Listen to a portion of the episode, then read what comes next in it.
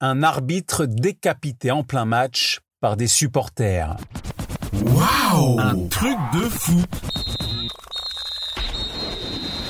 Il y a des scènes qui devraient rester dans les films d'horreur au lieu de se passer sur les terrains de football. Nous sommes le dimanche 30 juin 2013. On joue un match amateur dans le nord du Brésil, à Piogesi, dans l'état du Maranhão. Un joueur reçoit un carton rouge, mais Josénir dos Santos Abreu n'accepte pas son exclusion.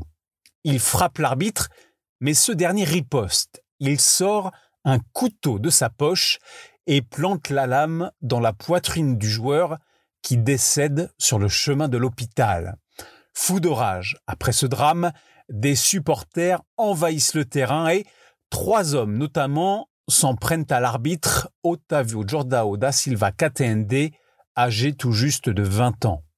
S'ensuit alors un atroce lynchage, l'arbitre est ligoté, poignardé, démembré et sa tête décapitée avant d'être empalé sur un pieu.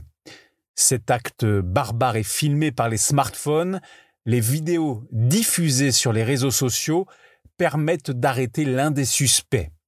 Le commissaire en charge de l'enquête conclut cette sombre histoire par cette déclaration Un crime ne peut jamais en justifier un autre. Waouh Un truc de fou Ta dose d'anecdotes sur l'histoire du football à retrouver en podcast sur Facebook, Twitter, Instagram et sur untrucdefoot.fr.